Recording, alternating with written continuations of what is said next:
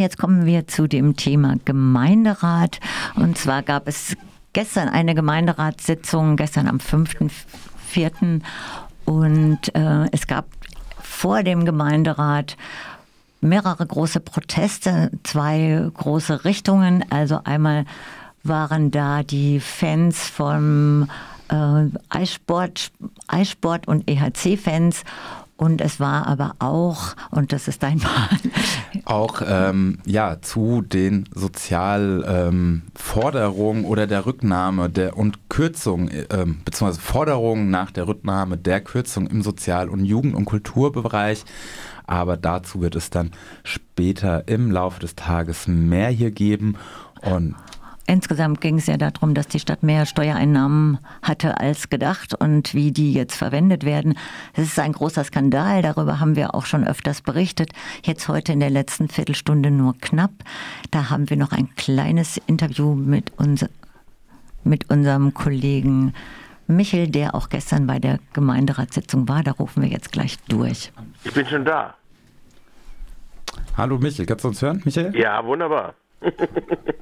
Ich höre euch wunderbar, aber ihr mich offensichtlich. Ja, Michael, wir haben es schon anmoderiert, du hast es wahrscheinlich gehört. Ähm, es geht um den Gemeinderat, du warst gestern da und ähm, kannst uns kurz berichten. Ja, kann ich. Ich war zwar nur stellvertretend da, aber drei äh, Tagesordnungspunkte waren in der öffentlichen Debatte dann doch zugelassen von den, ich weiß gar nicht, 28, 30 Punkten. Äh, die anderen wurden ja alle durchgestimmt. Beim Durchstimmen war eigentlich ganz interessant, dass zum ersten Mal jetzt doch in der EFSA äh, ein leichter Sinneswandel aufgetreten ist, dass also Abrisspolitiken in den Quartieren Metzgergrün, da wird ja eine, soll ja abgerissen werden, aber auch in der äh, östlich der Uferhauser Straße nicht mehr zugestimmt wird. Das war eine neue neue Tendenz zu beobachten im Rahmen dieser nicht erörterten äh, Punkte, aber in dem Abstimmungsverhalten der Eine Stadt für alle Fraktion, dass da nicht mehr drauf äh, bestanden wird, denn auch volle Kanne diesen Kurs äh, der Stadtverwaltung mitzutragen. So, kommen wir zu den drei öffentlich erörterten Punkten. Ich war nur bei einem da, das war genau das, was ihr in der Anmoderation gesagt hat, die Mehreinnahmen obwohl alle drei Punkte ja irgendwie auch zusammenhängen mit diesen Mehreinnahmen beziehungsweise überhaupt mit der Finanzlage der Stadt. Die Stadt hat ja in ihrem Doppelhaushalt für beide Jahre eine Netto-Neuverschuldung vorgesehen von 60 Millionen und jetzt Wunder, oh Wunder, im Jahre 21 sind schon 60, über 60 Millionen in die städtischen Kassen mehr reingeflossen. Äh, das wurde jetzt äh, bemüht äh, von verschiedensten Fraktionen, die im Prinzip den Sparkurs beibehalten wollten, der ja zulasten der Beschäftigten beziehungsweise der Arbeitsbedingungen auch von äh, Trägern der Jugend- und Kulturarbeit, der Sozialarbeit etc., also freien Trägern auch ging, äh, aufzuhalten. Und da gab es, wie ihr in der Anmoderation gesagt habt, ja auch einen zahlenmäßig kleineren oder lautstärkemäßig kleineren Protest draußen vor, während umgekehrt die äh, Freunde des Eissportes sehr lautstark gewesen waren und auch mit ihren äh, Vorschlägen äh, praktisch die offenen Tore einer Gemeinderatsmehrheit bestehend aus SPD, CDU und Grünen äh, weit aufgeöffnet haben. Es soll ja eine neue Halle gebaut werden und äh, dies war dann äh, auch das Resultat dieser Sitzung, wobei es noch Verbesserungen geben werden sollte. Äh, die FDP und andere haben vorgeschlagen, dass der Eigenanteil dieses EACs bzw. der Eissportvereinigung, die die Halle nutzen werden, die neue Halle, die im Übrigen auf dem Flüchtlingslager St. Christoph errichtet werden soll und wo eigentlich die Nachfolge äh, dieser Unterkunft äh, eigentlich gar nicht geklärt ist. Diese äh, äh, Vorgabe war, wie gesagt, 25 Prozent müssen die Vereine selbst äh, tragen. Das wollten FDP und andere dann auf 12 Millionen Euro begrenzen beziehungsweise auch weiter runterfahren. Wie gesagt, ich war bei diesem Abstimmungsergebnis nicht mehr dabei, weil der erste Punkt schon so lange ging, die 60 Millionen Mehreinnahmen und deren Verwendung. Äh, um den Faden nochmal wieder aufzunehmen, vielleicht ganz kurz, ähm, ist es ja so, äh, und deshalb ist wohl die Bewertung, die äh, die Stadträtin von Eine Stadt für alle, Irene Vogel, gemacht hat, für die unabhängigen Frauen auch redend, äh, dass das ein Skandal ist, dass auf der einen Seite die Tariferhöhungen an die zuschussnehmenden Institutionen nicht weitergegeben werden oder im sozialen Bereich meinst du? Im sozialen ja. Bereich, im Kinder- und Jugendbereich, im Kulturbereich, auch im Sportbereich nebenher bemerkt. Äh, also all das nicht weitergegeben wird, aber gleichzeitig die 60 Millionen so schon wieder verausgabt werden, dass eine Einlage vorgezogen wird in die Freiburger Stadtbau, dass äh, eine Defizitabdeckung, die erst im Jahre 23, 24, also im nächsten Doppelhaushalt äh, realisiert werden müsste, durch die Ausfälle bei den äh, Bädern und bei, äh, dem, äh, bei der VAG, wofür sie ja auch noch Forderungen an das Land haben, in Höhe von 7,5 Millionen Euro, dass diese Gelder jetzt vorgezogen werden in äh, eine Zuschussvariante. Und das dritte Element ist jetzt praktisch das ganz interessante Element, dass dieser Vorschlag für die EHC neue Halle auf dem Gelände St. Christoph, dass die jetzt äh, als eine Rücklage gebildet werden soll. Das heißt, die neu, äh, dieser Haushalt schon jetzt, aber auch die nächsten Doppelhaushalte sollen über mehrere Jahre hinweg eine städtische Rücklage bilden aus den Einnahmen, die die Stadt hat aus Steuern etc. Und äh, das soll dann so vorfinanziert werden. Also steht dann nicht mehr für andere Investitionsvorhaben zur Verfügung. Äh, stopp mal kurz.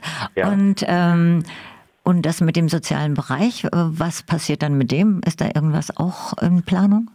Da ist gar nichts in Planung, sondern das der soll. Skandal bleibt. Ja. Der Skandal soll bestehen bleiben und es haben viele Fraktionen, und das ist eine, eine Tendenz, eine neuen Allianz, die sich jetzt gerade so am Formieren ist, die alte Salomon-Allianz aus äh, SPD, CDU und äh, Grünen. Äh, scheint sich da wieder zu, äh, zu berappeln zu wollen. Äh, äh, auf jeden Fall in dieser Frage hat äh, die Vorgabe gemacht, äh, Sophie Schwer von den Grünen und hat gesagt, nee, das werden wir auf keinen Fall machen. Wir wollten diesen einmaligen strukturellen Eingriff ja nun machen und der hat ja langfristige Wirkungen, auch weil wir alle zukünftigen Zuschüsse oder alle zukünftigen Personalplanungen in der Stadt oder den städtischen Gesellschaften dann ja um diesen Betrag von 2,8 Prozent, so wie die, oder 3,8 Prozent, ich weiß gar nicht, wie das ist, in den zwei Jahren eingespart worden ist bei den Tariferhöhungen aus den Personalbudgets, aus dem äh, Nichtbesetzung von Stellen und, und so weiter, äh, also mit Pausen drin, das wollen Sie, äh, dieses äh, wollen Sie aufrechterhalten. Sag mal nochmal eine, eine andere Frage. Äh, dieser Eissport, diese Eissportsvereine und EHC-Fans, haben die eine starke Lobby und ist das auch so ein Männerclub im Gegensatz zu dem sozialen Bereich, wo ja eher tendenziell äh, Frauen beschäftigt sind? Ist das da auch so eine Konfliktspur drin? Das könnte man so sagen, wobei es äh, eine sehr agile Frauenmann junge Frauenmannschaft gegeben hat, die auch sehr lautstark mit äh, den Slogan wir wollen alle eine neue Halle äh, mit angestimmt hat. Also im Prinzip ist auch dort ein gewisser Wandel schon bemerkbar, aber Fans sind nun mal Fans und äh, Spielerinnen und Spieler sind nun mal Spielerinnen und Spieler, sage ich jetzt mal da drin, äh, bezogen jetzt auf den ERC. Aber trotzdem scheint sich da auch ein Wandel abzubilden. Allerdings in den Vorstandsposten sind fast äh, überwiegend Männer, sagen wir es mal so. Äh, wobei die Trainerin, glaube ich, auch der Jugendmann, also der, der Kindermannschaft und der Kindermannschaft Organisatoren da drin. Also es, es ist auch da ein Wandel drin. Also es ist nicht nur, also ich glaube, man würde sich zu einfach machen, wenn man das sagt. Nö, okay, ich meinte das auch eher so strukturell. Also ja, ja, strukturell liegt so da, auf der Hand, ja, müsste man ja. nochmal vertiefen. Ja, das müsste man vertiefen, aber sicherlich ist äh, überwiegend wie auch im Fußball äh, das eine Männerangelegenheit, äh, auch bei der Fernkultur, obwohl sich das ja auch gewandelt hat. Äh, aber es ist sicherlich, es kommt aus einer bestimmten, durchaus genau. Männerstruktur heraus. Da liegst du sicherlich nicht so falsch. Michael, der Skandal bleibt, das haben wir deutlich verstanden und das mit der Rückstellung finde ich auch eine interessante skandalöse Entscheidung. Ich naja, ich meine, äh, man kann ja natürlich sagen, oh, da wird mal Vorsorge getroffen für vernünftige Sachen. Die Grünen sagen, sie wollen zwar mehr in äh, den Schulbau wieder investieren, äh, aber trotz alledem haben sie an diesem Punkt eben halt auch mitgemacht. Ja, das, das ist immer die Frage der Gewichtung, was passiert und ja. was passiert halt auch nicht. Gell? Genau. Ich danke und dir jedenfalls ganz herzlich für. Darf ich noch ein kurzes Wort sagen ein zu der Erbbaurechtsverwaltung, ja. weil das liegt mir doch am Herzen. Das äh, haben wir eigentlich nur als einzige aufgegriffen. Der, äh, der, äh, das Erbbaurecht ist ja äh, etwas, was ein Instrumentarium ist, wo du tendenziell die Bodenspekulation mit einfangen könntest. In dem jetzt vorliegenden Vorschlag, der auch verabschiedet worden ist, ist es aber so, dass dort der entscheidende Faktor, nämlich die Bodenrichtwerte, nicht angegangen wird. Die Stadt München deckelt das zum Beispiel auf 600 Euro pro Quadratmeter, auf den sich der Erbbauzins äh, bezieht. Allerdings hat es jetzt eine Mehrheit gegeben, wenn ich das richtig verstehe, dass zum Beispiel äh, die äh, Institutionen wie Mietshäuser-Syndikat oder Genossenschaften trotzdem das berechnet bekommen auf für 100 Jahre und umgekehrt, dass dies also als Dauererbauüberlassung und dass das auch 100 äh, Prozent beleihungsfähig sein soll. Wollte ich nur als kleine Anmerkung noch äh, ja. einwirken da drin. Aber der entscheidende Hebel, wie gesagt, die Bodenpreise selbst äh, wo wir am Freitag eine Pressekonferenz aus dem Gutachterausschuss haben, die würden nicht angetastet. Unsere Sendeseite ist leider zu Ende, Michael. Ich danke dir aber ganz, ganz herzlich, äh, dass du nochmal hier angerufen hast und deinen Bericht uns gegeben hast und allen. Vielen Dank.